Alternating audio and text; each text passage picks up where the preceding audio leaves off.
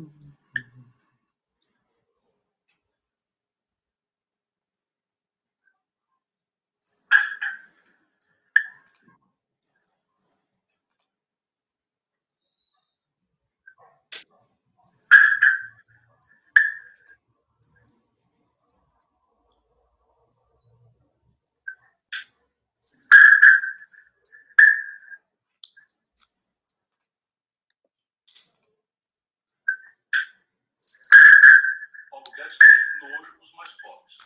Guedes, o problema dele é essa disfuncionalidade da elite brasileira. O Paulo Guedes é um garoto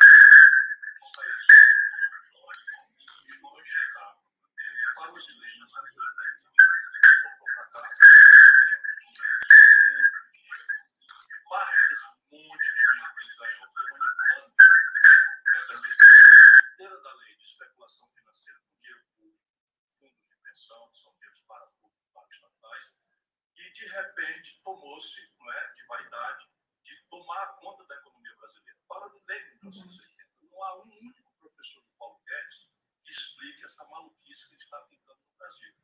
Ele é um núcleo, vamos dizer, racional do governo, que você pelo menos sabe qual é a qualificação e o erro grave, técnico, estratégico. Mas veja bem, eu era ministro da Fazenda, tinha cinco secretários, que é o vice-ministro. O Guedes, para fazer racionalidade e tal, enxugou o ministério e tal. Agora, o Ministério da Fazenda, que eu ocupei, que ele ocupa, tem 21 vice-ministros. Percebe? Isso é, é austeridade. Então, é no lombo do povo, é no pobre, é no filho. O que, é que ele fez para. Sabe o que o Paulo Guedes fez recentemente? Agora, sem conversar com ninguém, mas evidentemente alguém ganhou muito dinheiro. O Guedes, na hora de pindaíba, falta dinheiro para tudo. O Guedes aumentou de 500 para 1.000 dólares a cota que o turista rico pode comprar na sua shop de chegada no Brasil. Pois bem, os ricos que têm uma sobra de depois da viagem, mil dólares, era 500, agora é mil dólares para não pagar imposto. Quem foi que pediu isso? No mínimo, essa empresa que é monopolista duplicou o faturamento. E o Brasil abriu mão do imposto. O dono da Localiza tem 60% do seu faturamento vendendo o carro que ele comprou com compra direta, porque é locador de veículo,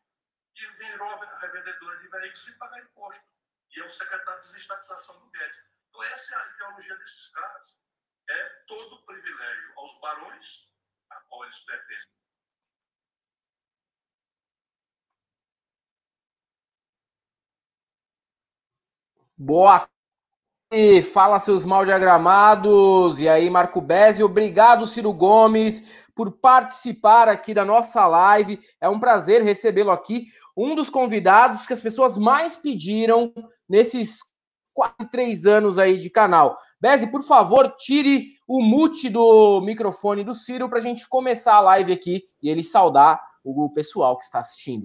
Já está tirado. É, Grande Ciro Gomes. Bom, boa tarde, Helder, boa tarde, Marcos, boa tarde a todo mundo que está aí. É, é, um momento duro, difícil, mas a gente tem que espernear, lutar, se proteger. Agora, quem puder ficar em casa, porque o vírus nem tem vacina e nem tem remédio. Tudo que se disser em contrário é mentira e expõe pessoas a morrer. E, evidentemente, quem não puder, se tiver que sair de casa à força, bote a máscara, se proteja, que a sua vida é muito importante. Eu queria agradecer primeiramente o Yuri Gomes, o filho do Ciro, que fez essa, é, esse contato ali com o Vicente, com o seu assessor. E Yuri, tá prometido, hein? Quando acabar essa pandemia tudo, a gente paga de você numa noite aí, onde você quiser, o bar que você quiser, restaurante, tá pago, hein, Yuri? Já prometi, vou cumprir. É, é, muito legal ter o Ciro aqui, que realmente foi, acho que foi sem dúvida o mais pedido dos, dos convidados que a gente teve na história da Galãs Feios, assim, porque o Ciro Cunha, assim, termos maravilhosos, né? São coisas assim que a gente se delicia. A gente já fez vídeos sobre isso. O Ciro, da onde você tira esses. É, é sim, você tem uma, um, um, um, repertório assim maravilhoso. Um cara, uma pessoa que leu muito, imagino, né? Eu tenho o hábito da leitura, hoje leio menos do que gostaria, estou lendo muita economia, muita, muita ciência, mas eu já li praticamente essa lista toda de literatura brasileira, os clássicos internacionais ao longo da vida. Mas a minha, meu melhor professor é a sabedoria do povo. Né? Eu vivo há 40 anos na luta política. Então, enquanto está todo mundo se esforçando aí para dizer que é a nova política, eu me apresento como mais experiente. E assim, é muito saboroso você conhecer a poesia brasileira, parte das coisas. Por exemplo, outro dia veio espontaneamente, quer dizer, a luz difusa do abajur lilás, não tem nem uma criação minha, isso é, é uma música em cima de uma peça notável que foi censurada do Plínio Marcos, e as pessoas, ah, o Ciro está falando sei de quê e tal, era isso. Aí as pessoas descobrem, tem um certo deleite, enfim, mas é só ser fiel, porque a mensagem, Marcos, ela não pertence a quem emite, a mensagem pertence a quem recebe. E boa parte do elitismo brasileiro hoje é tão grave que está na linguagem também. Se você reparar os, os economistas que vão para a televisão, eles falam um dialeto para o povo não entender. E são coisas muito básicas que, na hora que o povo brasileiro entender, mesmo com coronavírus, vai em Brasília e toca fogo. Essa é a questão. O é Ciro, Ciro o... não, é, é, até falar que o nosso amigo Eduardo, né? O Eduardo sempre fala isso, né? Que os economistas eles querem exatamente complicar para vender algo que é muito simples. Aí você disse, né, sobre leitura, até aproveitando o gancho do primeiro vídeo que a gente postou aqui, né? Paulo Guedes, é como você falou, parou de ler em 1980 e a cabeça dele ainda está ali e ele quer trazer esse projeto fracassado ultraliberal para inserir na, sua, na nossa economia. Agora, ele vai dar como justificativa que a pandemia atrapalhou o projeto do governo, que o Brasil estava quase começando a voar mas é mentira, né? Com pandemia ou sem, seria um fracasso. Olha, qualquer brasileiro, de novo, sem precisar ser economista, você vai no Google e pega a, a taxa média de crescimento da economia brasileira, da, da, da riqueza do país, e divide por cabeça. Daí saem dois dados: ou o crescimento do PIB, que é Produto Interno Bruto, a soma de todas as riquezas que a população trabalhadora produz, e dividindo por cabeça significa o PIB per capita, ou seja, a renda que as pessoas, na média, têm recebido no Brasil. Então, se você olhar até 1980, de 1930 a 1980, meio século, o Brasil crescia 60% numa década, 45% na outra década, 70% na outra década, 120% na outra década. E a partir de agora, essa última década, essa que nós estamos encerrando em 2020, é a pior década de toda a história econômica brasileira. Disparado. Nós crescemos aí menos de 2% em 10 anos. Como a população cresce 2 milhões de pessoas por ano, o que, é que você está vendo? A tragédia pelo grande ângulo, né, pela, pela visão lá da, da, da, da estratosfera, você está vendo o problema de longe. Então, o problema de longe é esse: é que o Brasil cresce a população e a riqueza não cresce. Isso não é por acaso. No mesmo período, a China explodiu de crescimento, a Coreia do Sul explodiu de crescimento, Singapura explodiu de crescimento, a Malásia explodiu de crescimento. E aí você pode ver claramente que o problema é político no Brasil. E é isso que eu tenho tentado há anos explicar, e agora vai sair uma versão atualizadíssima no livro que eu, tá, já está na, na editora Leia, já está lançado na Amazon, quem puder entra lá é, ainda não está entregue, mas já estão fazendo a pré-venda e eu tento explicar o que está acontecendo. E a gente pode conversar sobre isso. E o livro já é um best-seller, né, Ciro? Ele está entre os mais vendidos da Amazon, acho que já chegou no topo, né, da, da lista dos mais vendidos da Amazon é, hoje. É, ele está em pré-venda e já é o primeiro lugar né, entre os mais vendidos. Mas isso é natural, primeiro porque se vende muito pouco livro no Brasil. Infelizmente, Sim. o hábito da leitura entre nós foi trocada aí pela, pela, pela, pela, por outros hábitos que, que não são aqueles que mais iluminam a população. E segundo a política, né? a política, especialmente entre os jovens brasileiros, virou um barulho, virou uma coisa suja, careta, que não diz nada para ninguém, porque isso faz parte né, de uma grande estratégia ideológica, porque a política é a energia que o povo tem para mexer nas estruturas. Se a política, que é essa energia, desacelera, as pessoas desacreditam nela, as estruturas ficam congeladas. E é isso que as pessoas querem, que as estruturas fiquem congeladas como estão, porque o único caminho de sacudir, derrubar, trocar, alterar é a energia política. E isso é o esforço que a gente tem que fazer. Isso não é um fenômeno só brasileiro, não, é um fenômeno mundial, é? na medida em que a velha esquerda parou também de entender, é, é, prostrou-se ao ideário neoliberal é, tentou imaginar ingenuamente por um lado ou canalhamente por outro, eu sei que tem muito mais canalice do que ingenuidade, tentou pegar o projeto conservador e humanizar, dourar a pílula, que aconteceu isso na Europa e aconteceu no Brasil também. E aí a encalacrada é essa, é que o projeto não produz senão miséria, concentração de renda, violência. E aí a ideia de humanizar o caminho com políticas sociais compensatórias cria anestesias, né? mas logo em seguida vem a tragédia. E essa é a tragédia do Brasil. Hoje, no país, rapaziada, cinco pessoas, cinco, os dedos de uma mão, né? Concentram a renda que os 100 milhões de brasileiros mais pobres, da pequena classe média para baixo, acumulam. Isso, isso é um negócio absolutamente criminoso num tempo como esse.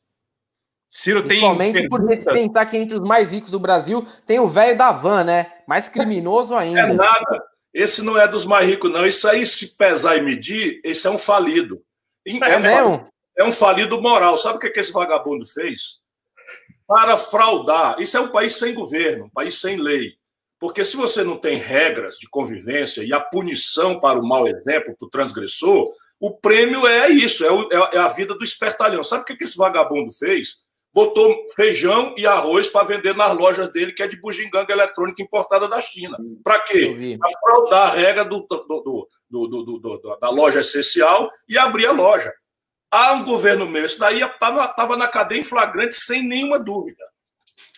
Dentro da lei, tá? Não é porque eu era que eu sou isso, aquilo, não. É lei brasileira, já é muito clara. Você fraudar a regra de contenção de, de, de pandemia é crime. E, como tal, flagrante delito ele está sendo praticado por esse velho da. E outros também. Ô, Ciro, tem várias perguntas, mas várias assim mesmo. É, perguntaram sobre a janela da democracia. Qual que foi o saldo do, do que aconteceu ontem, da união entre partidos? E... Foi extraordinário o saldo foi extraordinário, mas a gente tem que ter muita modéstia, muita humildade para saber que o céu não é perto. O céu nunca foi perto. Então, o que está acontecendo no Brasil? Pela primeira vez, desde a redemocratização, um grupo de partidos se livrou da hegemonia, não é, do controle, da, da, do sufoco do, de ter que explicar as contradições do PT, da sua falta de projeto, quando não da notícia escandalosa de corrupção, para e tomaram a iniciativa de interlocução direta com a sociedade. Isso é o lado mais importante. Então, reuniram-se ali PDT, PSB, o PDT é o meu partido, e o PSB é o partido do saudoso Eduardo Campos, que hoje é presidido pelo Carlos Siqueira, o, o, o PV, que é o partido da Marina, e, o, e, o, e o, a Rede, que é o partido da Marina, e o PV, que é presidido pelo Pena, que é um grande companheiro também das causas ambientais brasileiras, enfim. E nós, então, deixamos de lado todas as nossas diferenças de olhares e conseguimos criar uma iniciativa, não é? Porque o PT até hoje é contra o impeachment. Está dizendo que é a favor, mas não assinou nenhum pedido de impeachment. Nós estamos pressionando, eles devem assinar amanhã ou depois. Mas o fato é que até hoje, agora, no momento em que estou lhes falando, o PT não assinou. E o PT controla hoje, na prática, a burocracia do PSOL e do PCdoB. E isso é um problema, porque nós não precisamos só unir a esquerda. Nesse assunto, nós precisamos unir a sociedade brasileira. E essa é a outra grande questão. Nós conseguimos, entre as nossas redes e, as diversas mídias, nós reunimos mais de um milhão de pessoas, o que não é coisa pouca para uma conversa. Foi um programa esteticamente pouco moderno, longo, cheio de palavras, cheio de discurso, não é a melhor estética, enfim. Mas nós fizemos uma opção vamos sair toscos como seja, vamos sair puros, vamos sair pouco profissionais, muita gente vai criticar a estética, mas vamos sair porque a tarefa básica é a seguinte: o processo de impeachment é um processo jurídico e político. Isso a gente tem que todo dia dizer para o nosso povo. Impeachment não é remédio para governo ruim, para governo desastrado, para governo incompetente. Isso não é o, o, o impeachment não é esse remédio. O voto é que é o remédio, a eleição é que é o remédio. Porém, o impeachment é a única forma de punir o cometimento pelo presidente da República de crime de responsabilidade. E crime de responsabilidade não é uma coisa que a gente inventa, está escrito na lei o que é, que é crime de responsabilidade. O Bolsonaro está cometendo repetidamente quatro figuras que são crime de responsabilidade. Atenta contra o regular funcionamento das instituições da democracia, quando, por exemplo, vai para a porta do quartel-general do Exército confraternizar com um grupo de, de, de, de maluco, fanático, que estão ali pedindo para fechar o Senado, para fechar o Congresso, para fechar o Supremo, para baixar o AI-5, que acaba com as liberdades, enfim, de expressão. Por exemplo, nós, nós três estaríamos, vocês dois estariam presos e eu provavelmente seria torturado por, por, por, por fazer uma live dessa natureza. O Bolsonaro comete o crime de atentar contra a autonomia da federação, confrontando os governadores que estão replicando a ciência, as linhas, as diretrizes da Organização Mundial de Saúde, não é? ele sequestra respiradores, ele proíbe, por exemplo, os governadores de controlar voos estrangeiros. Fortaleza explodiu antes do Brasil, porque aqui chegam 18 mil turistas a cada oito, dez dias, chegavam. E o governador pediu para suspender os voos o Bolsonaro não fez. O governador entrou na justiça, a justiça deu uma liminar e o Bolsonaro foi no tribunal e derrubou a liminar. Só para vocês terem uma ideia do nível de intrusão, que também é crime de responsabilidade. O terceiro, e mais grave de todos, é que ele, por palavras e gestos, ele está expondo a população brasileira ao genocídio. Ou seja, é um crime de genocídio contra a saúde pública brasileira. Deixa eu dizer para vocês, pela primeira vez na história do planeta Terra, um político está prescrevendo remédio na televisão repetidamente. Hoje o Bolsonaro forçou esse bando de general, coronel, major, eles botaram 20 militares no Ministério da Saúde em plena pandemia. Nenhum deles sabe patavino o que é SUS, o que é vírus, o que é bactéria, o que é contaminação, o que é infectologia, o que é procedimento é, preventivo, o que é terapêutica, o que é respirador, nada. Sabe matar gente, correr, correr atrás de, de, de, de inimigo, tudo bem que é o treinamento deles. Eu estou falando aqui de um jeito mais simples, mas estou muito indignado. 20 militares ocuparam o Ministério da Saúde nesses últimos 20 dias. E esse, esse general que está lá, que é um general de intendência, assinou um protocolo determinando a utilização de um remédio, que eu não vou repetir o nome aqui, o Brasil inteiro já está sabendo, simplesmente é a primeira vez na história da humanidade que um protocolo médico sai sem a assinatura de um único profissional de saúde. Então, Bolsonaro está cometendo, hoje cometeu mais um, quando determina ao Ministério da Saúde que estabeleça um protocolo e aí confraterniza, abraça gente, passa a mão no nariz sujo dele, abraça mulheres de idade, etc, etc. Esse é o mais grave dos crimes. E o quarto, está a sociedade inteira assistindo, é a intrusão dele na obstrução da justiça, quando ele invade a característica de polícia judiciária que a Polícia Federal tem, que a Polícia Federal ela é subordinada ao Executivo, mas quando ela faz um inquérito, quando ela apura a culpa de alguém, quando ela faz um exame de um, de um processo criminal qualquer, ela está sob gestão do Poder Judiciário, ou seja, é Polícia Judiciária. E hoje está flagrante que o, que, que o Bolsonaro invade as atribuições de Polícia Judiciária com qual objetivo? Acobertar os crimes da sua família de bandidos. Os filhos bandidos, os, os amigos bandidos que estão envolvidos com milícia, com roubalheira de dinheiro público, que ele próprio Bolsonaro é o primeiro autor disso. Então, esses crimes estão cometidos. Agora, como eu disse, é jurídico e político. Você diria, perguntar para mim, vai ter o impeachment? Hoje eu diria não. Por quê? Porque aqui embaixo, um terço do povo brasileiro, lá pelo sul, ou um quarto do povo brasileiro aí pelo sudeste, apoiam o Bolsonaro. E são brasileiros, aos milhões, irmãos nossos, compatriotas nossos, respeitáveis, embora a gente tenha que impor a eles, às vezes, que nos respeitem também. Mas eles, enquanto ele tiver um terço do povo brasileiro, não é provável que o Congresso Nacional, por dois terços da sua representação, vote o impeachment. E isso é o outro aspecto. Hoje o Bolsonaro está despudoradamente comprando voto para prevenir o impeachment. E ele só precisa comprar um terço. Então ele está comprando toda a, a, parte bandida do Congresso, que deve ser aí por perto de um quarto, um terço, ele está pagando, é? entregou o, o, o FNDE, o Fundo Nacional de Desenvolvimento da Educação, que são 40 bilhões de reais, para o Valdemar Costa Neto, que é réu já condenado. Né? O que é mais um estelionato. O Bolsonaro se elegeu com duas propostas. Uma era a moralização do Brasil contra a esculhambação do PT. Ou aí dizia como era que ia moralizar, não ia, ia botar ministério técnico, ia botar ministério que não sei o quê, que ia acabar o toma lá da cá e tal. Está fazendo exatamente o oposto. E a outra é que ia garantir segurança pública para o povo brasileiro. Ontem nós estávamos todos chocados, quase cancelamos o ato pela morte desse garoto de 14 anos dentro de casa, pela polícia do Rio de Janeiro, que pega o menino, joga dentro do helicóptero e a família de madrugada vai achar no ML, sem saber nem sequer se o menino teve direito, ou parece que nem isso teve, de entrar no hospital. Isso é, o, é, o, é, é a vida do, do povo brasileiro na mão desses canários que nos governam. Gente, eu vou pedir para a galera continuar dando like. A gente já está com 12 mil pessoas aqui simultâneas.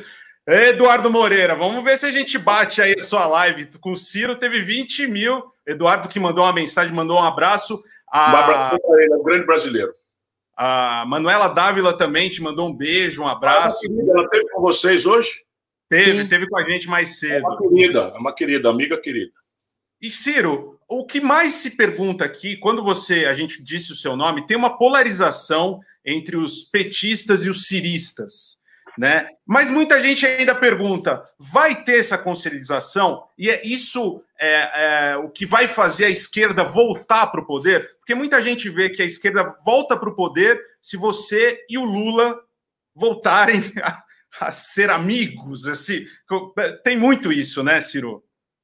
Eu sei, tem muita gente que eu quero bem, respeito, que está olhando as coisas com essa simplicidade, porque ela concilia afeições, ela reconcilia afetos, simpatias. Mas eu acredito, e primeiro eu tenho que dizer que eu desestimulo essa história de cirista. E, eu, e não é porque eu não tenho a vaidade humana de, de gostar de ser. Não, não é. É que o que o Brasil precisa fazer é criar uma corrente de opinião em que uma grande maioria da população domine as linhas gerais de um projeto nacional de desenvolvimento, porque tudo que precisa ser feito no Brasil, para começar, vai enfrentar grandes conflitos que exigem mobilização do, do dia seguinte da eleição, e tudo exige tempo. Por exemplo, aqui no Ceará, nós estamos colhendo a melhor educação pública do Brasil. Isso não aconteceu do, do dia para a noite. Faz 25 anos que nós estamos aí apostando em qualificar pessoal, em envolver as famílias no, no controle da educação, em, em, aprimorar a metodologia e trocar o paradigma pedagógico do decoreba para o ensino emancipador, que estimule o garoto e a garota a perguntar. Enfim, isso Saúde pública, a gente tem uma base sanitária que tem que ser construída, a cultura da imunização, a cultura da prevenção. O Brasil tem metade das casas das nossas famílias sem saneamento básico, e nada disso você faz num período de quatro anos na vida de uma pessoa. Portanto, nós devíamos acabar com essa história de culto à personalidade. Isso é uma deformação que o Lula introduziu no Brasil e que está matando, antes de mais nada, o PT. O PT hoje é uma organização amorfa. De ontem para hoje, nós assistimos o que eu estou tentando dizer.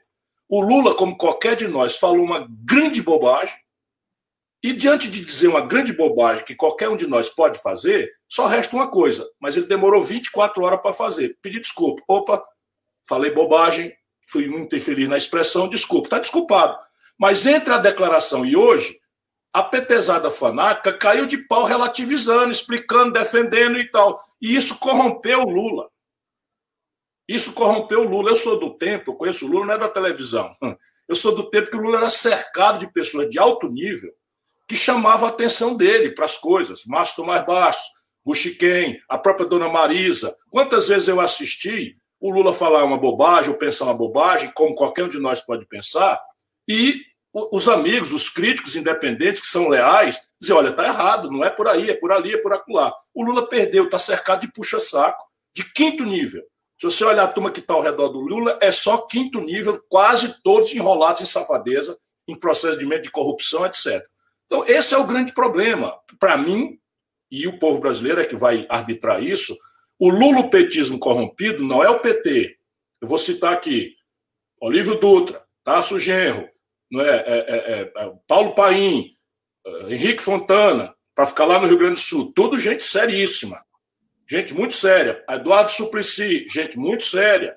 Não é? Rui Costa, da Bahia. Camilo Santana, no, no, no Ceará. Wellington Dias, no Piauí. Os irmãos Viana, no Acre. Toda essa gente eu conheço bastante bem. E dá para a gente trabalhar juntos. Mas o lulopetismo corrompido não é mais com, não dá mais para andar com eles, sabe? Não dá para andar porque eles são parte essencial do problema.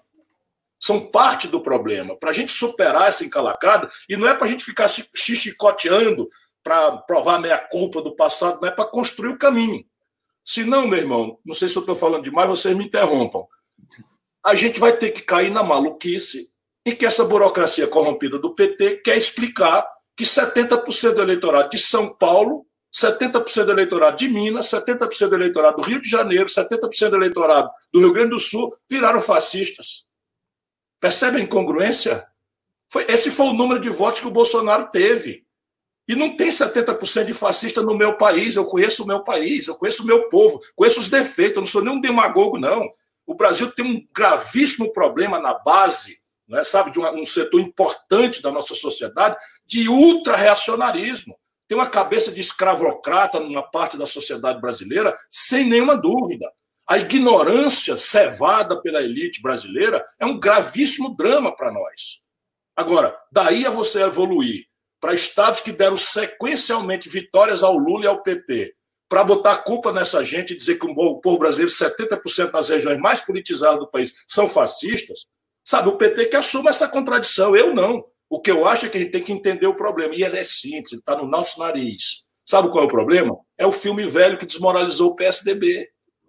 Sabe qual é o filme velho? Nunca mais, desde a debate do Fernando Henrique, o PSDB ganhou uma eleição nacional. Foi por quase ridículo eleitoral agora nas últimas eleições. Por quê? Porque o povo tem memória.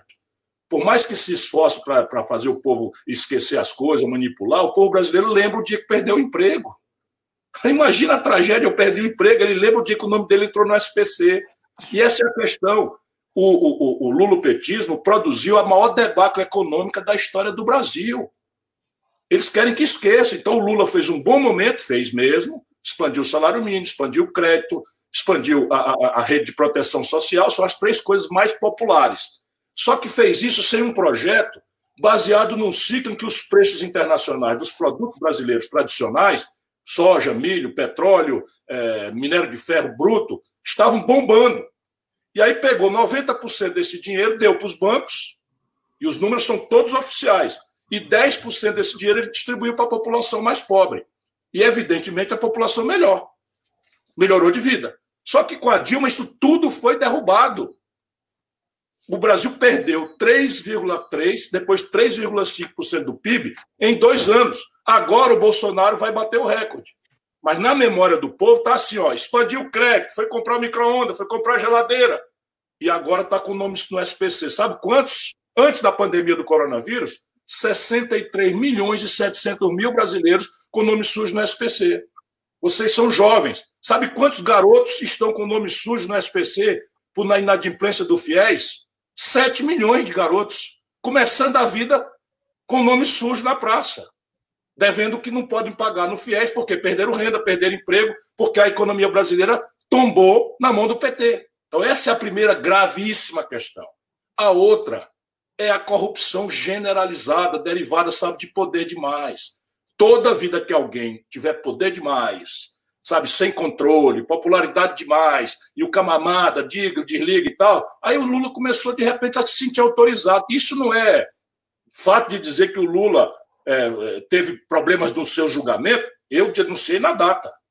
Agora, eu, brasileiro, sei de perto por isso que, inclusive, me recusei a participar dos governos, e eu tenho uma coleção de denúncia pública. O Lula entregou Furnas para o Eduardo Cunha, que está preso, contra a minha opinião, publicamente denunciado. Eu chamei o Eduardo Cunha de ladrão e ele me processou. O Lula botou o Michel Temer de vice, popular para cacete. Bota, dá o dedaço, bota uma pessoa desconhecida, sem experiência, como a Dilma, porque todo mundo queria agradar o São Lula, e, para completar a loucura, bota o Michel Temer de vice.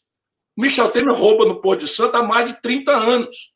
Todo mundo político sabe disso. E o Lula sabe disso. Mas botou assim mesmo. Por quê? Porque o Lula é o São Lula. Ele agora não tem reparo de nada. E de maneira que agora, se a gente quiser virar o jogo, nós temos que nos reconciliar com o povo.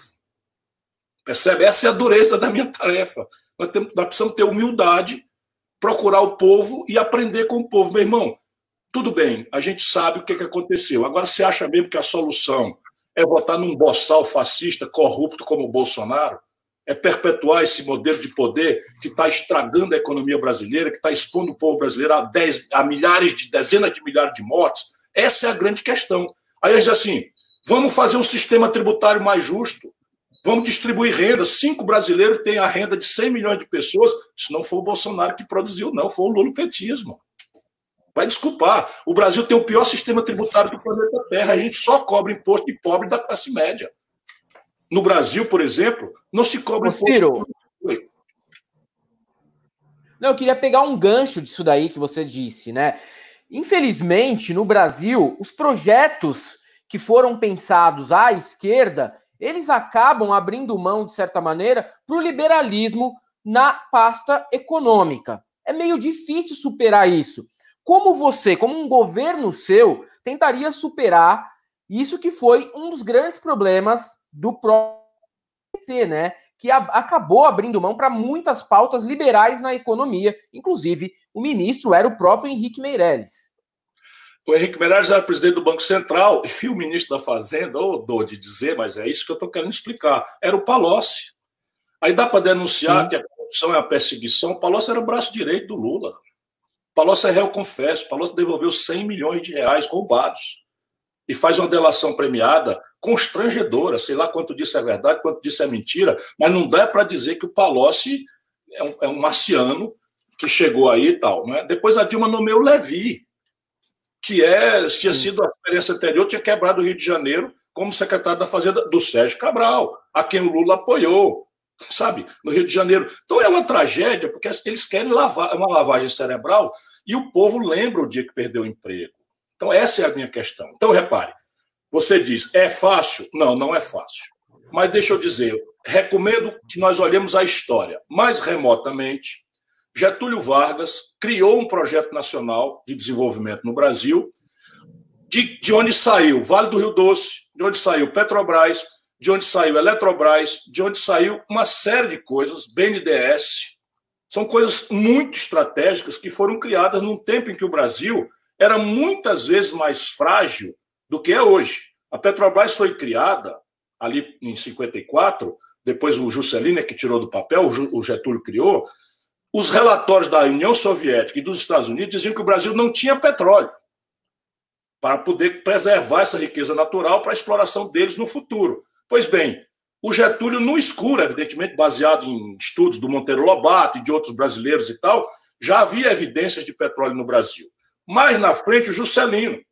Não é um negócio impressionante. O Juscelino Kubitschek fez Brasília, fez a Belém Brasília, fez a indústria automobilística. Não é? O Getúlio fez lá atrás a Siderurgia Nacional, com a Companhia Siderúrgica Nacional.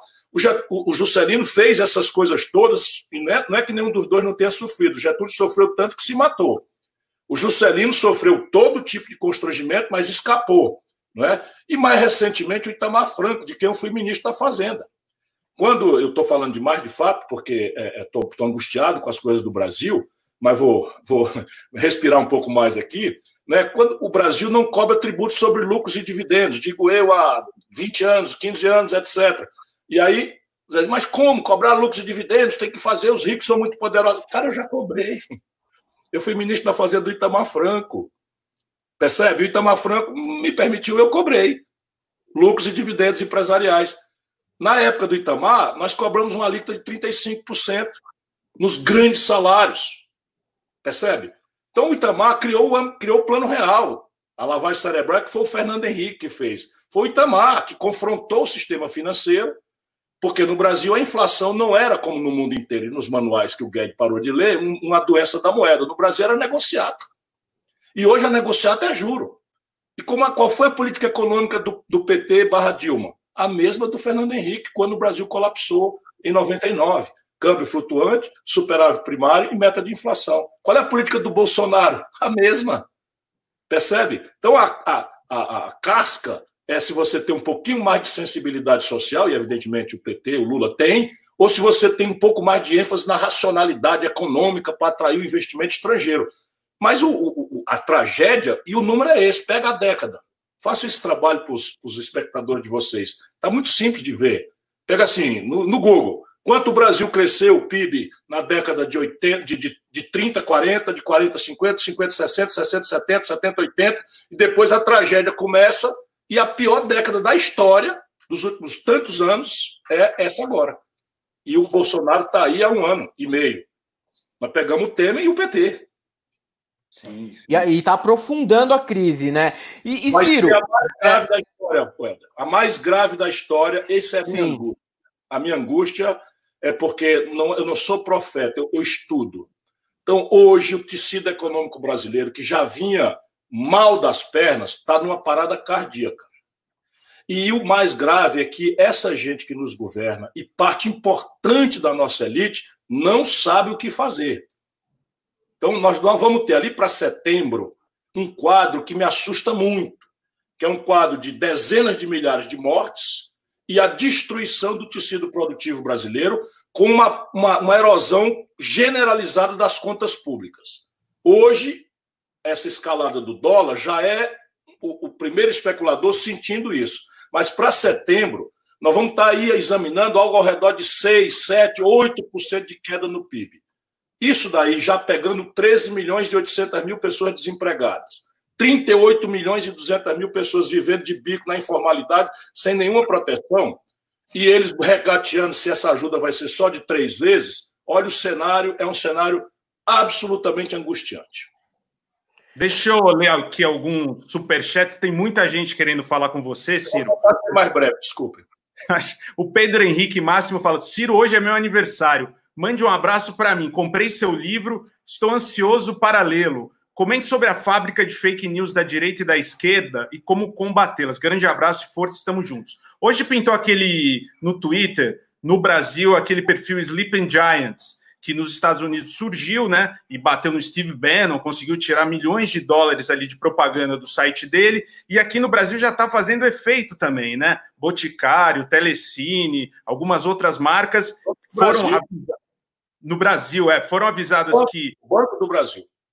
Banco do Brasil, é verdade, que estavam financiando sites que espalhavam fake news, até um que dizia que você tinha votado, tinha é, dado apoio ao Bolsonaro no segundo turno, né? Jornal da Cidade, alguma coisa assim, né? É um que está perdendo dinheiro também. Essa é uma pergunta. Tem um outro que eu preciso fazer do nosso psiquiatra do Paulinho, que é, um, é um, uma pessoa que é muito fã sua, mas muito, muito, muito fã. Ele pergunta assim: é, qual que é o seu segredo para esse charme? Já que você falou que a gente no Brasil é muito. É, tem muitos ídolos, né? Quer sempre ter um herói. Ele disse aqui que houve você ser chamado de inteligência arrebatadora, sangue nos olhos, coronel do povo, louco, gênio, professor lacrador, pesadelos dos banqueiros. Qual que é o seu segredo, Ciro Gomes? Vamos por partes, como diria o, o, o estripador de Yorkshire, que é, é, é outra menção. É, primeiro, Pedro Henrique, meu irmão, um abraço, muitas felicidades, parabéns para você, que Deus lhe cubra de todas as alegrias. O nome do meu livro é Projeto Nacional, O Dever da Esperança. E a esperança aqui, eu digo lá numa frase no livro, que a melhor forma de você ter esperança no futuro é você controlá-lo, controlar a construção desse futuro. E aí eu proponho como é que a gente devia pôr a mão na construção desse futuro. Portanto, a esperança, para mim, é uma coisa que tem o pé no chão, mas a cabeça está no ideal de vivermos numa sociedade, de fato, completamente diferente dessa sociedade brasileira e mundial. Depois que passar essa pandemia, nós temos que construir, como eu tenho dito, um novo normal. Né? Porque esse normal do passado, de achar que ser feliz é na, no consumismo, isso não vai dar certo. Bom, eu volto a dizer, eu tenho muita dificuldade em cultivar essa coisa de, de personalismo. Esse caudilismo sul-americano é uma tentação muito grande. Todos nós somos, de alguma forma, vaidosos. Todos nós, especialmente quem está na política e não é para roubar, não é, e eu não preciso que ninguém acredite, só examine a minha vida, o prêmio que você tem é o aplauso, é o carinho das pessoas e tal. E eu, graças a Deus, tenho tido muito ao longo da minha vida toda. E talvez aí esteja a explicação por que eu não me abato. Agora, não quer dizer que eu não acorde como hoje, ontem. Ontem eu acordei de manhã mal. Né? Quando eu comecei a tomar notícia que passamos de 1.179 brasileiros mortos no único dia e que essas mortes podiam ter sido evitadas. E quem duvidar disso é só ver o que é está acontecendo na Argentina, ver que o Brasil já virou o terceiro país do mundo, que a China, onde começou, já tem muito menos mortes do que o Brasil, nós estamos já matando mais gente por dia, tudo por conta do desastre político de termos é, elegido um, irresponsável, um bandido despreparado que não tem, não tem emoção, ele não tem. Ontem ele estava fazendo piada. Aí eu acordo, vou ler as notícias e vejo a notícia de um garoto de 14 anos, sabe, morto dentro de casa, banalmente, por uma bala da polícia. Aí eu fico pensando, que dia um branco que mora na Zona Sul, ou nos Jardins, ou em Higienópolis, vai ser morto dentro de casa pela polícia e vai descer o Meganha e vai pegar o corpo do menino e levar ele por coisa e tal. Não, isso é um, isso é um genocídio contra, contra o nosso povo pobre, porque vive desvalido, desprotegido. Aquilo que se anuncia como política de segurança, na verdade, é genocídio. E a política de, de, de, de, repressão também é a mesma coisa. Então, aí, o que, é que vai acontecendo com a minha alma? Vai acontecendo com a minha alma que eu também sinto a ronda da depressão, da tristeza. Eu me pergunto, às vezes, porra, o que, é que eu estou fazendo aqui? Por que, que eu não vou cuidar da vida? Mas aí, em seguida, eu lembro né, de que esse é um país que tem tudo para ser diferente. E que eu, talvez, por ter acumulado o que eu acumulei, de ter uma vida limpa, de ter experiência, de conhecer o país, eu tenho obrigação né, de não sair da luta. Aí já de noite eu estava batendo panela. Né? Como a gente começou o nosso movimento, o nosso movimento vai devagarzinho, nós não temos pretensão de achar que vamos comover a nação brasileira com as nossas estruturas precárias. Não saiu uma notícia nos grandes jornais. Se um episódio desse, quatro partidos se reúnem, o quinto entra, artistas do, do, de uma estatura de Marco Nanini, do Marco Palmeira, né, né, do, do, do Cerrado, entram ali, escritores, tal. Não sai uma linha, nem para dizer assim, não, foi fraco, tal, mas nada, uma linha. Não sai uma linha, porque a grande mídia são cinco famílias que têm comprometimento, escolhendo o Bolsonaro, mas tem comprometimento com a política do Bolsonaro. Percebe? E esse é outra. Então faz o quê? Desisto? Eu não tenho esse direito. Então, talvez daí venha esse, esse, esse só citando, que você disse, algum charme. Sabe, num país de, de, de acomodados, eu sou um lutador. E acho que isso talvez atraia a atenção de alguém. Ciro, aqui deixa eu só falar. Ô, Ciro, eu... um dos assuntos. Não, não, só ia. Depois eu pode, pode continuar e depois eu faço essa pergunta aqui para ele. Né, só um adendo aqui que você falou de cultura. A Lele fala: Galãs e Ciro, a cultura sofre mais que nunca e peço sua mídia para divulgar um pedido de auxílio ao Grupo Tapa, um dos maiores grupos de teatro do Brasil em vias de morrer. grupotapa.com. É, grupotapa.com barra SOS, por favor, divulguem. Vai lá, Helder. Mas vamos ver aí. Eu vou pesquisar e vou ver o que eu posso fazer para ajudar. A cultura brasileira está vivendo o pior momento. Dizer, primeiro, o, bolso, o obscurantismo, né, o, o, o totalitário, ele não pode conviver nem com a ciência, nem com a cultura. E remotamente também não pode conviver com a educação. Porque a cultura é, por definição, insurgente. É, é cabe à, à cultura, aos estetas, aos artistas, é, desestabilizar o conservadorismo, a, a, a, enfim, alargar as fronteiras da, da mentalidade da humanidade, e ai do ser humano não for a cultura. Pois bem, o Bolsonaro, orientado por esses obscurantistas e agora essa tribo de generais, trabalha para destruir. Então, fecha o Ministério da Cultura e a secretaria ele bota essa pessoa que basicamente é um. Desculpa, não sei qual é a palavra para não ser grosseiro como a, como a senhora, que já não tem, né, não tem tanta juventude, mas eu diria que ela é má. a Regina Duarte revelou-se uma pessoa má, uma pessoa perversa. Aí, humilhada, vai tirar um expert que dirige a Cinemateca há 36 anos em São Paulo, numa sinecura, ou seja, um quebra-galho para continuar recebendo dinheiro sem fazer nada do Estado brasileiro. Esse é o nível de cultura que nós estamos, que, que o mundo oficial brasileiro quer que a sociedade faça. Nós precisamos resistir, precisamos resistir. E eu tenho dito, brincando assim, porque eu sou muito fã dele, o Chico Buarque, a gente não pode resistir com os nossos afetos.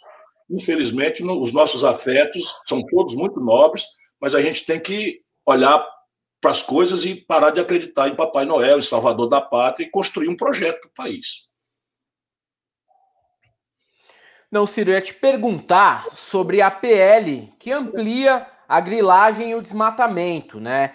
A MP ali da grilagem ela, ela não vai passar, mas tem essa PL em paralelo aí que pode ser uma substituta a ela. Junto com a pandemia, o que a gente acabou esquecendo aí é de olhar para a destruição feita pelo Ricardo Salles, né? Ele está agora aí num momento muito bom, ele está tranquilo, ele está esquecido, mas foi durante a gestão do Jair Bolsonaro também que nós tivemos diversas catástrofes Tivemos também aí as presenças desastrosas deles, né, na parte de na parte ambiental e em nível internacional, inclusive a gente sofrendo boicote, sofrendo ameaças de outros países. Eu queria que você comentasse isso que está em segundo plano no, no, momento que a gente vive uma pandemia e que, óbvio, a parte sanitária vai acabar ganhando aí todos os destaques na mídia, né? É, ontem eu fiz um post também no meu Facebook, ontem foi o dia de eu ficar triste mesmo. Né? É, eu fiz um post porque saiu o dado oficial é, a, o outubro, nós, esse mês agora, mês de abril, é, foi o pior mês em matéria de desmatamento desde sempre. Subiu, olha que constrangimento, subiu 171% o desmatamento. 171 é o número do estelionato, que esse Salles é um estelionatário, ele é condenado por improbidade. O governo do Bolsonaro é um governo de bandido. Essa Damares é bandida, esse Salles é bandido, e o, e o Salles já é condenado, em segunda instância, por improbidade. E esse é o grande drama. Agora, a base social do Bolsonaro, esse agronegócio assentado no sul do Brasil, no centro-oeste do Brasil, precisa acordar. Porque o mundo mudou radicalmente. O mundo não aceita mais. Vocês colocaram aí um slide, é o novo, colocaram um, um, um, um, slide, pronto, eu vou chamar de slide, mostrando que é uma decisão de hoje, anunciada hoje. Os supermercados da, do Reino Unido já assinaram uma nota dizendo que vão boicotar os produtos originários do Brasil em se o Brasil apoiar esta medida provisória de regularização fundiária. E aqui nós temos um problema. Olha, olha o tamanho do problema do Brasil por falta de projeto. Hoje você tem no Brasil milhares, centenas de milhares de brasileiros que o governo federal, nos anos 70, nos anos 80, ainda nos anos 90, estimulou a sair do Nordeste, do Sul, para assentamentos de colonização na Amazônia e no Centro-Oeste.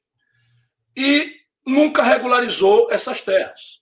De maneira que esse pequeno colono não tem condição hoje de acessar créditos, ele está no mundo informal, da assistência técnica, ele tem problemas de qualificação até de, de empresa para poder fazer ser fornecedor de uma grande trading comercial e tal. Isso é um problema que tem que ser resolvido. O que é que faz o Bolsonaro? Em cima desse problema que não foi resolvido por 14 anos de presença de grupos progressistas no poder, se nós considerarmos Fernando Henrique, nós estamos falando de 25 anos. E ele mistura a grilagem de grandes especuladores que estão ocupando terras públicas, reservas florestais, unidade de conservação, invadindo terras indígenas ou, ou, ou, ou, áreas proibidas de garimpo, e botou tudo num saco só. O Congresso Nacional, nós temos ali uma minoria, nós somos 130 em 513. Mas nesse período de pandemia, nós conseguimos do Rodrigo Maia um compromisso. Qual é? Só entrar na pauta virtual de votação aquela pauta que for de consenso. Ou seja, aquilo que for de fato para atender a Covid, para atender os aspectos econômicos da tragédia de saúde pública que nós estamos vivenciando, ou alguma outra urgência que o consenso entre nós não é, estabeleça. Desta vez, ele quebrou a palavra. E eu vou falar em público aqui, e a palavra do Rodrigo para nós é uma coisa essencial. Essencial. Nós votamos nele contra um compromisso. Nós não queríamos que ele mudasse as convicções dele nenhuma. Nós votamos nele porque queríamos dois compromissos. O primeiro era garantir a obrigação do Bolsonaro se comportar dentro da regra da democracia. Isso, até o presente momento, ele está cumprindo. A segunda era atenuar danos, nos dar faculdade. Então, quando a medida provisória entrou, a 910, nós conseguimos no PDT, que nós estamos no comando da liderança da oposição, e conseguimos, com o apoio de todo mundo lá, retirar essa medida provisória da pauta e ela caduca hoje. Então, essa medida provisória nós ganhamos. Mas aí a mão do gato, sabe como ela existe? Veio um projeto de lei que tenta resolver esse problema do pequeno, que é justo, mas misturando com as outras coisas, deixando toda a comunidade internacional e brasileira muito preocupada corretamente, porque isso demanda uma discussão.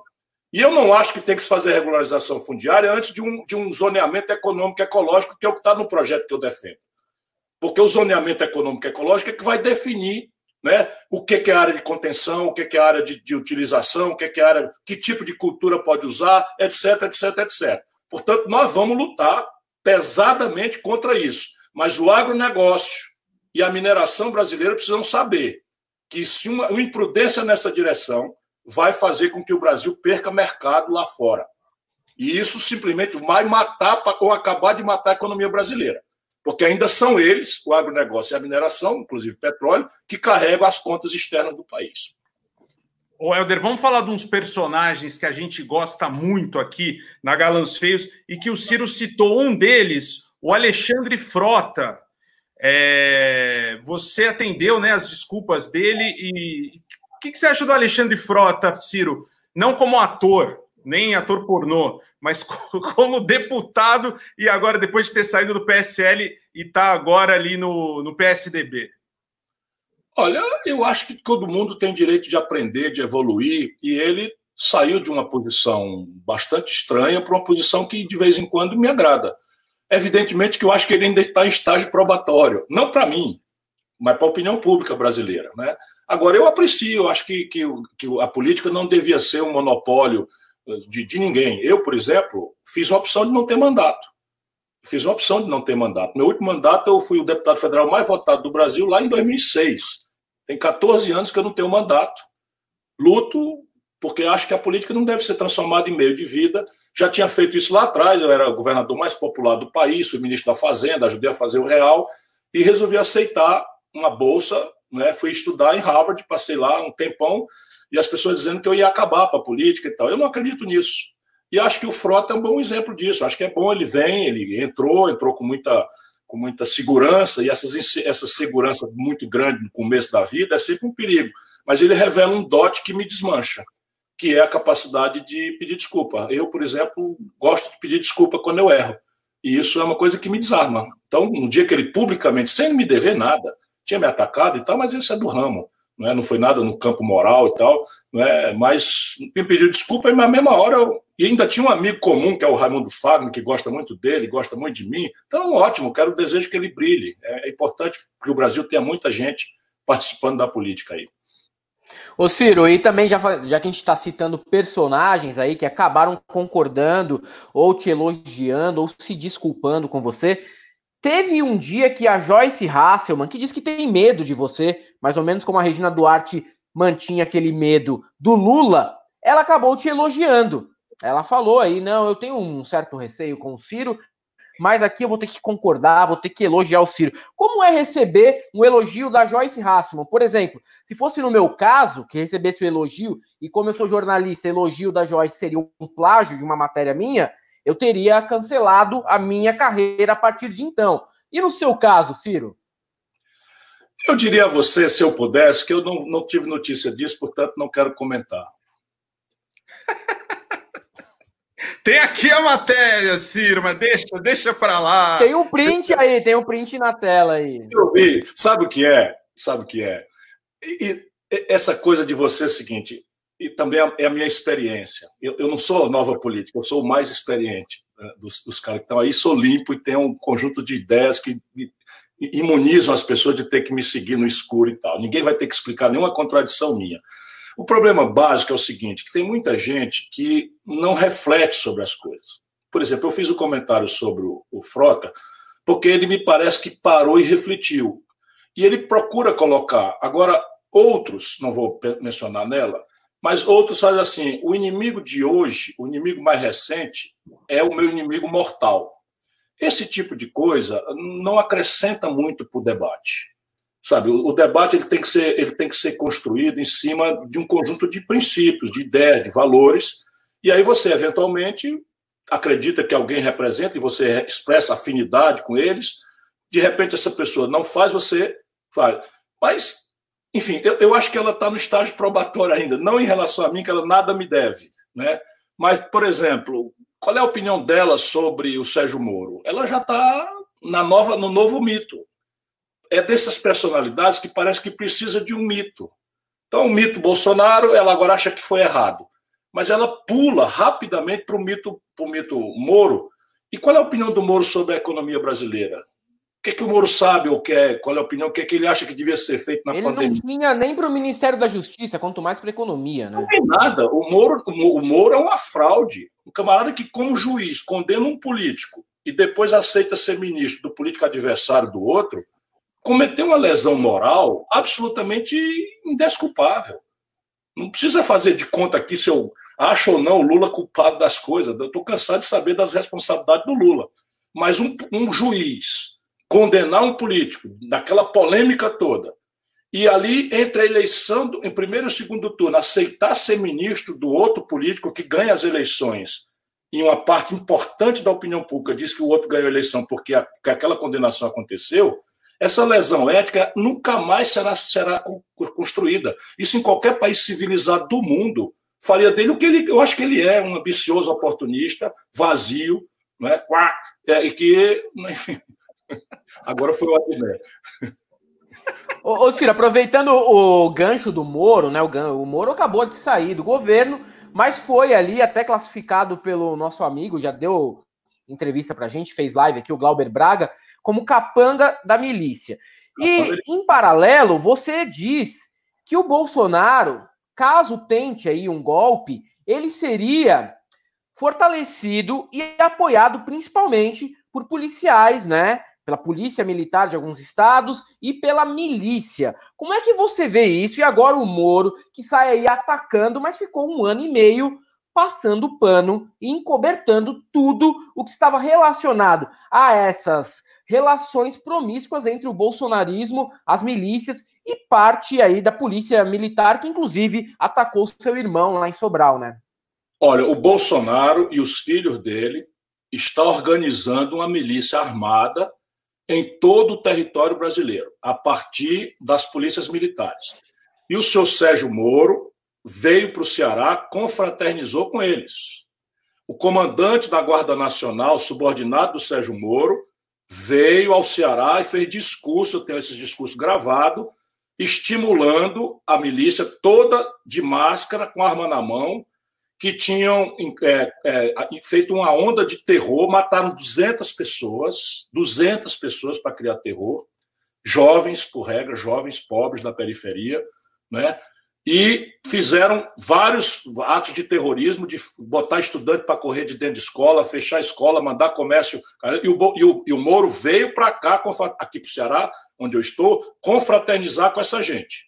O Moro é capanga de milícia, sem nenhuma dúvida. Eu vi ele atuando como capanga de milícia aqui no Ceará. Não é? E isso está acontecendo. Como nós enfrentamos aqui no Ceará, e o meu irmão só não morreu porque Deus é grande, né? levou dois tiros no peito, na linha do coração, e mais seis tiros que não pegaram nele. O meu irmão foi para lá para defender a cidade que estava debaixo de terror. Qual era a cidade? A cidade que tem a menor mortalidade infantil do Norte, Nordeste e Centro-Oeste, a, cidade que tem o melhor IDEB de educação pública do Brasil, que é a minha cidade. Por que, que eles escolheram lá 184 cidades do Ceará? Porque o Sérgio Moro, o, o Sérgio Moro não, o senhor Bolsonaro, com esses filhos bandidos dele, vi, é, queriam fazer o ensaio aqui em cima do pior pesadelo dele, que sou eu. Eu conto que o Bolsonaro roubava dinheiro da gasolina do gabinete dele quando era meu colega deputado.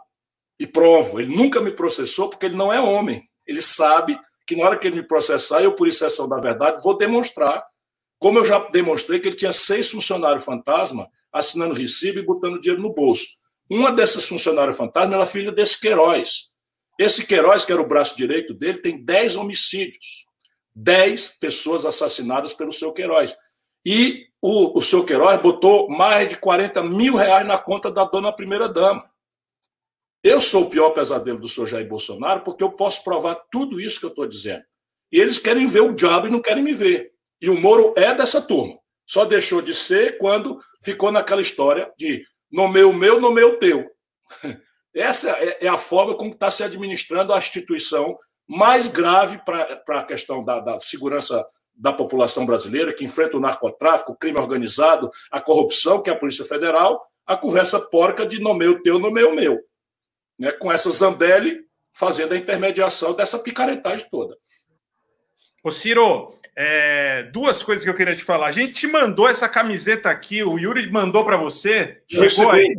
Recebi. Vou usá-la é, assim quando sair para a praia. Muito bom, em homenagem ao, ao, seu irmão Cid Gomes. Uma outra coisa, você tem muitos processos nas costas, né? Você recebeu muitos processos já. A gente não recebeu nenhum. A gente não tem um processo. A gente gostaria de receber um. Como é que faz para receber um processo aí, Ciro? Não, isso não é coisa boa, não. É bom a gente esclarecer que eu nunca, nunca, em 40 anos de vida pública, nunca respondi por nenhum processo, por, por nada de mal feito. Nunca. Eu, eu coleciono, a última vez que o meu advogado falou, acho que tinha 64 processos. Desses, 57 é do Eunício Oliveira e do sócio dele. O Eunício Oliveira é esse cara que presidiu o Senado e que o Lula deu um bilhão de reais de contrato sem licitação na Petrobras.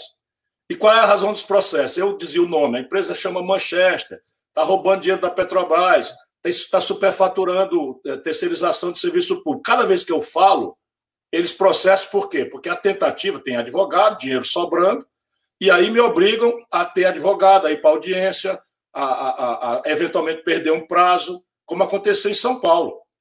Em São Paulo, eu fiz uma crítica política absolutamente boba ao Serra. Eu disse que o Serra não gostava de pobre. Vê se pode.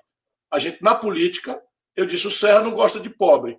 E aí, por questão de prazo, não sei o que, papapá, me citaram como se eu fosse um anônimo que ninguém sabe onde vive, botaram lá um edital no mural do, do, do fórum e eu perdi o prazo e eles quase tomam meu apartamento.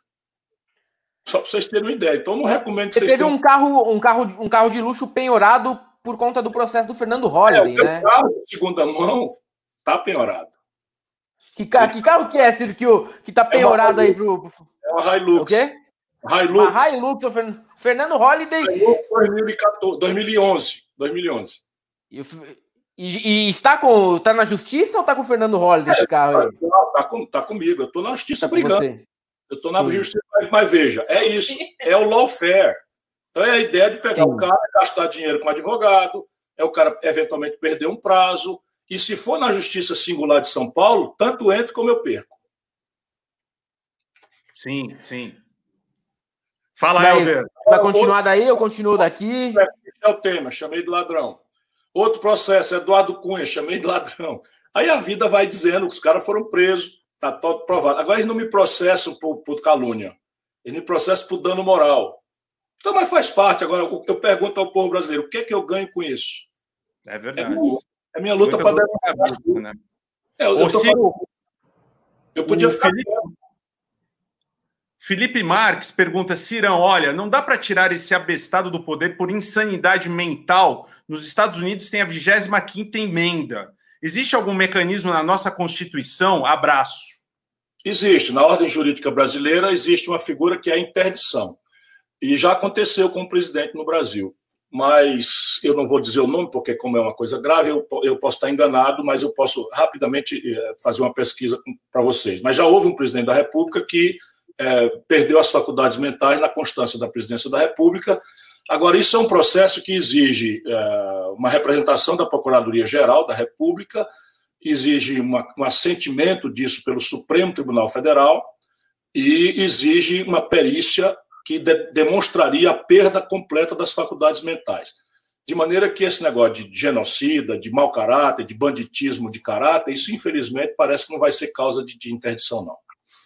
É, isso aí, Ciro, até o Miguel Reale, né, estava citando isso outro dia, mas tem até uma questão na época ali do, do Stalin. O Stalin falava: não, não, não, não, não vamos nunca fazer com nossos inimigos sejam conhecidos por serem insanos, nada desse tipo. Porque também, num dia que eles estiverem no poder, eles podem usar a mesma arma e não é bem por aí, né? Eu acho que também a gente, dessa maneira, eu também acho que enfraquece as atitudes, as atitudes do Bolsonaro, porque aí fica, ah, mas o cara ele era maluco, ele tinha problema uh, de ordem psicológica, a gente não pode não julgar. Tava, não dá para ser assim também. Muito boa Não tem. Ele tem mais de maldoso do que de maluco. Não tem nada de maluco. Bolsonaro é um fascista. É um, é um reacionário, é um fascista, não tem nenhum apego à vida e foi ao poder para se vingar da humanidade que fez dele um nada, um nulo aproveitou-se de um momento dramático da sociedade brasileira, que é essa crise econômica monstruosa, a generalização da denúncia de corrupção e a desmoralização da política, e ele, bem assessorado por uma estrutura poderosa, financiada com dinheiro estrangeiro e brasileiro, e por esse Steve Bannon, que é o guru da ultradireita internacional, guiado pelo, pelos americanos, que estavam ali comprando a presidência da República do Brasil, ele ganha as eleições. Mas louco ele não é, não. Ele é um, como a gente diria se estivesse num barzinho, aquela outra coisa, que rima com luta. Ô, Ciro, perguntaram aqui para dar uma amenizada no papo. O que, que você gosta de ouvir? O que, que você gosta de ler? Se, se você gosta de cinema. Ler, a gente sabe que você gosta bastante, né? Eu sou um cinéfilo compulsivo. Eu diria a você que do A ao Z eu vejo filmes. É, é, é impressionante como se faz porcaria no cinema e como é muito improvável que eu não veja também, sabe? Ontem eu estava vendo no Canal Brasil uma produção que eu vi no teatro e que é uma produção que eu já tinha visto quando foi lançado, que é Todos têm problemas, vírgula, sexuais, que é um esquete, um conjunto de esquetes baseado em cartas, enfim. Então eu, eu, vejo tudo, né? Todos esses blockbusters, por exemplo, eu estou em, em, em, em, dia. Né? O, o Yuri é meu parceiro de cinema. Leitura hoje em dia é pouca ficção. Eu tenho um, uma, assim, uma necessidade. Hoje, por exemplo, eu estou lendo todos os relatórios da Organização Mundial de Saúde, estou em linha com o debate sobre as vacinas, sobre os anticorpos, sobre, sobre enfim, para me preparar para discutir, para achar, ajudar as pessoas a entender essa pandemia. Aí a compulsão agora, mais, mais importante, é entender a questão da economia política do mundo né, e do Brasil especificamente, para formular caminhos para o nosso país. Ô Ciro, é, sobre aquela divulgação do vídeo da reunião ministerial ali entre o Moro e o Bolsonaro, né, que está lá com o Celso de Mello. O que, que você acha que isso deve, o que, que deve ser feito com esse vídeo? E complementando aí, eu queria te perguntar se você acha que caso esse conteúdo se revele realmente muito grave, existe a possibilidade aí do governo sofrer algum tipo de ação do STF. Veja, a gente mais ou menos do mundo mais dedicado a isso, né? A gente mais ou menos sabe já o que é que tem no vídeo. Divulgado aquilo com a voz das pessoas, os trejeitos, as emoções, Sim. as omissões dos outros que ouviram disparates, certamente vai ser uma comoção na opinião pública brasileira. Nesse instante, eu diria a você que nós precisamos confiar no ministro Celso de Mello. Ele é um ministro absolutamente extraordinário, é uma pessoa que dá valor ao direito, é uma pessoa que tem espírito republicano na mais alta estatura que você pode imaginar. E se eu bem conheço o itinerário dele, ele está ponderando hoje duas coisas. Uma, a utilidade pública da sociedade brasileira, não é conhecer em linha com o princípio jurídico. E o princípio jurídico na democracia é a transparência. Portanto, aquilo que não seja interditado legalmente por atos formais de interdição, porque o presidente da República pode, por exemplo, declarar sigilo, não é? com hierarquias, inclusive, de sigilo, que vão haver, tem a ver com quantos anos vão ser esse sigilo. Eu mesmo sou signatário de uma ata que o Itamar Franco mandou, mandou escrever, não é? lá quando eu ministro da Fazenda dele, em que eu estou funcionalmente obrigado ao sigilo. Era uma ata sobre uma, uma, um encontro que ele teve com Bill Clinton e o Fernando Henrique Cardoso. Fernando Henrique já eleito, mas não empossado, e ele ainda presidente da República, numa, numa reunião na Flórida.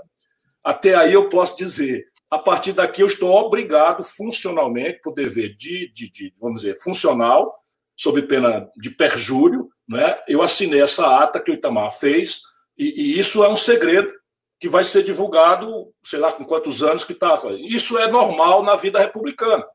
Às vezes você tem uma conversa que é muito delicada. Vamos lá, tem uma confusão com potencial militar com um vizinho. E aí você tem ali uma série de tratativas que são por cima da mesa uma coisa, por baixo da mesa outra. A diplomacia tem dessas linguagens e, evidentemente, é do superior interesse público ou da segurança nacional que esse documento, eventualmente uma ata, seja encriptada mas isso depende de um ato do presidente da República. Essa reunião não está pendente desse ato. Portanto, se eu bem conheço o ministro Celso de Mello, ele está com esse grande princípio que é o da transparência e da publicidade. E ele vai avaliar. Agora, deixa eu dizer para vocês: ali tem o Vintraub, que é este alucinado, irresponsável, bandido que está na educação, que nós vencemos ele, foi adiado o Enem. Né? Isso, a pressão funciona, a democracia é regime de luta. Nós lutamos, o deputado Dilvan Lencar, do PDT, entrou na justiça, foi para cima, fomos para o Tribunal de Contas, fomos para baixo, ganhamos a parada. Íamos ganhar a parada, já o Senado tinha votado 75 a 1. Quem votou contra? Um, o senador Flávio Bolsonaro. É a família, é só o puro bandido, não escapa um. Isso, ó, conheço de longa data. Então, é, é, é, é esse princípio aí, não é, enfim, o, o ministro da, da, da, da Educação defend, disse nessa reunião que os ministros da, da, da, do Supremo Tribunal eram 11 filhos da puta que tinham que ser presos. Aspas. A ministra da Mares, que é uma bandida, disse que o presidente da República tinha que tomar providências para prender os governadores e prefeitos. Ato contínuo, o presidente da Caixa Econômica Federal disse que era preciso armar as pessoas para fazer os governadores recuarem da política de isolamento social, que é a única forma de salvar a vida. Vocês imaginam isso? Isso o Sérgio Moro, ministro da Justiça, calado estava, calado ficou, nem piscou. Nem piscou. É verdade. Ciro, Oi. Pode, pode completar. Eu acho, eu acho, não sei se eu estou sendo otimista, que o ministro Celso de Mello vai entender de ordem pública, atender o princípio da transparência, e salvo uma hora que eles começam a esculhambar a China, que talvez tenha uma implicação diplomática mais delicada, o resto não tem nenhuma razão para ter segurança nacional, nem, nem problema de, de relações internacionais. Mas o Ernesto vai... Araújo já fez isso publicamente, né? Então também. Não, não com os palavrões. Rapaz, é reunião de bordel, ah. como um dos ministros falou. Ô, Ciro, a, reunião, a reunião aconteceu sob a luz difusa do Abajur Lilás. Muito bom. Ô, Ciro, é, a gente vai se despedindo aqui, já temos mais de uma hora de conversa. Tem uma pergunta que estão falando, todo mundo fala, e você deve ouvir muito, sobre Paris. O que, que você acha de Paris, aquela cidade maravilhosa, incrível? Olha, Me fala um pouquinho. Olha, vamos lá, eu vou fazer de conta que a pergunta é essa mesmo. Paris é um lugar que eu visito os museus, sabe? São museus absolutamente extraordinários. Ao Museu do Louvre eu já fui pelo menos 20 vezes e eu costumo parar nas peças, estudar e tal. Mais recentemente eu fui ao Museu Rodin de novo. Informo que tem um museu novo em que a Camille Claudel, que era a mulher do, do, do, do, do Rodin e que era um apêndicezinho pequeno do Museu do Rodin, agora tem um museu próprio dela. E ali também está a fundação, sabe, do, do, do da democracia moderna é, no ideário de igualdade, igualdade fraternidade, é, liberdade, é, liberdade, igualdade, fraternidade do, da, da, Revolução Francesa, é na inspiração de Montesquieu, né, é na luta audaciosa de Robespierre, de, de ou nos oradores extraordinários como Camilo Desmoulins, que estava ali na. A, a, a, pronúncia já não é mais tão fiel, porque o meu francês, que eu vim de Sobral, já está um pouco enferrujado. Então, Paris é um lugar onde a gente vai para se proteger também, às vezes, não tem que andar com bandido. Sabe? Andar com bandido à força é muito ruim. Aí, se você pode, escapa para Paris, que você não tem nenhuma obrigação de andar com bandido, sendo estando protegido lá. Bom, acho que é isso, né, Helder? É isso aí. Terminamos aqui a live. Muito bom o papo aí com o Ciro. Uma hora e 13 minutos ficamos ao vivo aqui. Queria agradecer a galera. Chegamos a 17 mil, 17 mil espectadores simultâneos aqui uma ótima marca. Obrigado a todos, obrigado, Ciro, por nos atender aí. Manda um abraço obrigado, pro Yuri, manda um abraço para pro Cid. Yuri, um beijo para você, meu filho, tô com saudade. É, um beijo, Yuri. Obrigado por tudo aí. Cid também. Se quiser participar da live da Galãs Feios, está convidado também, viu, Ciro? E olha, deixa eu fazer uma anotação. Vocês são galãs e belos, não são feios, não. É modesto. Aí é o melhor elogio. É. Muito obrigado. Ciro Gomes, muito, muito, muito obrigado mesmo. A gente Olá. sabe os seus compromissos todos. E foi um prazer, uma honra ter você aqui na nossa live. Obrigado a todos, Marco, Helder. Fique em casa, se puder, fique em casa, meu irmão. Tá ok. Um abraço. Valeu, Ciro. Um abração, tchau, tchau. É isso aí, né, mano? Fomos, conseguimos. Essa, Terminamos esse... a nossa super quarta-feira com Manuela Dávila às três e agora com o Ciro às 18 horas. Terminamos o dia aqui, um dia com duas grandes lives. Ficamos ao vivo duas horas e meia. É mais programação própria do que tem na Rede TV, que durante o resto do dia passa, passa Super Pop e Siqueira Júnior. O resto é vendido para a igreja, né? É isso mesmo. Gente, muito obrigado a todos que estiveram aqui nas duas lives de hoje, com a Manuela Dávila e com o Ciro Gomes. E amanhã tem essa figura aqui adorada, Gregório do Vivier. Vai estar aqui na live aqui, quinta-feira, 15 horas, nessa semana que a gente está chamando de super lives, as super lives da semana. E semana que vem já tem Natália Bonavides, tem Pirula, é, tem Thier, é, tem. Tinha na outra semana. Calma, você tá ansioso. Ansioso, Mas não é a Thier cantora de MPB, hein, gente? Não é. É o Thier do Lionheart. Brandon! Calma, vai ser uma live mais musical essa. Do Pirula também vai ser. Gente, é muito obrigado aí pela presença de vocês aqui na nossa live. Foi um papo produtivo, muito bacana. Gostei aí de conversar hoje tanto com a Manuela quanto com o Ciro. Vamos trazer mais pessoas que estiverem aí a fim de conversar com nós. A gente também está a fim de conversar com todo mundo aí. Acho que é um momento legal, né, cara, de trocar uma ideia. E amanhã, quinta-feira, é super feriadão aqui em São Paulo. Você que não teve a péssima ideia de descer para o litoral e levar coronavírus para a galera, velho, do litoral norte, São Sebastião, Batuba, Santos, Praia Grande. Você fica aqui com a gente, vem assistir 15 horas, Gregório do Vivier, que tá um caos lá embaixo, né? Estava um caos de manhã, pessoal querendo descer, 8 quilômetros de congestionamento, pessoal botando barricada com fogo na entrada da, da Barra do Una, enfim uma, uma maravilha aí, né? O tipo de atitudes que os nossos governantes aqui do estado tomaram sem pensar nas cidades turísticas. Mas amanhã estamos de volta e falaremos melhor aí de outros assuntos que vão acontecer daqui para amanhã.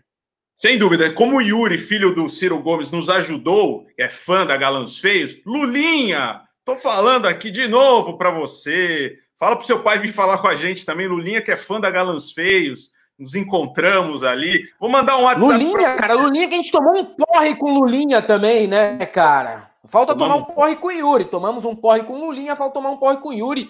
Não vou dizer que falta tomar um porre com o filho do Boulos, que o Boulos tem minha idade, as filhas dele precisam de criança igual, as nós, igual os nossos. É. Não, né? Não, não. Mas o Lulinha, sim. Espero que vocês o Lulinha tenham... e o Yuri dá para tomar um porre, sim. Ah, daí vamos tomar. Assim que a quarentena acabar, você se inscreve no nosso canal, compartilha, dá seu like, nos apoia. Tem todos os links aí para você. E amanhã estamos de volta. E se você é um desses aí que ainda apoia a ministra Damares Alves, que foi bem citada aqui hoje, a gente só tem uma Foi coisa... bem citada. Mas é bom, não. Antes de você terminar, cara, eu acho importante essa citação do Ciro, assim, não tive a oportunidade de falar ali, que a gente sempre prefere abrir mais os microfones para os entrevistados do que a gente ficar dando de Faustão em cima dos caras. Mas é verdade, velho. A, a Damares, além de ser bandida, ela tem ali uma entrada com o universo neopentec brasileiro que vocês não têm noção. Dos ministros do Bolsonaro atuais, ela é que, tá, é que teria talvez a maior oportunidade de lançar uma candidatura própria para a presidência e ter um bom desempenho.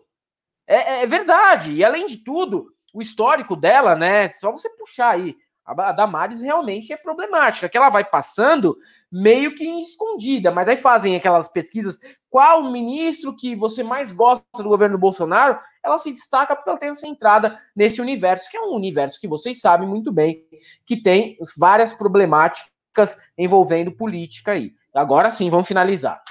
Valeu a todo mundo, então a gente deixa o nosso bordão final e até amanhã e não passarão. Não passarão.